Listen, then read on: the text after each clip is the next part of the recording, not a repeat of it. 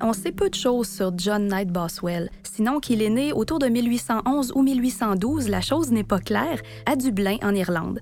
Ensuite, il part en Écosse pour faire son apprentissage en brasserie, donc il va vraiment apprendre le métier là-bas en Écosse, et il se retrouve dans les années 1830 à Québec pour des raisons qui demeurent obscures.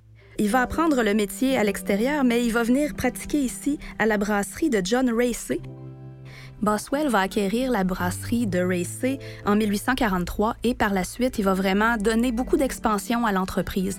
Il va acquérir des terres euh, sur le site de l'ancien palais de l'intendant à Québec, en fait, qui a été le site de la brasserie de l'intendant Jean Talon au régime français, et va installer comme ça une, une extension de la brasserie de Racey.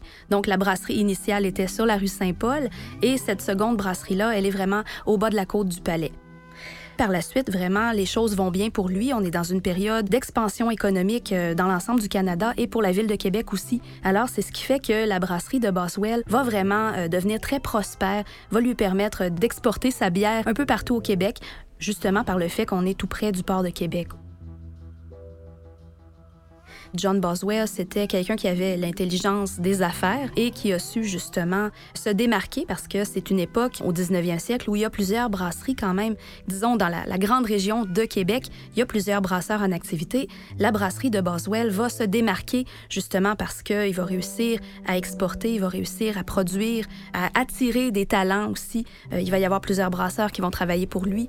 À un moment donné, il y a jusqu'à 75 employés, ce qui est beaucoup dans la brasserie à l'époque.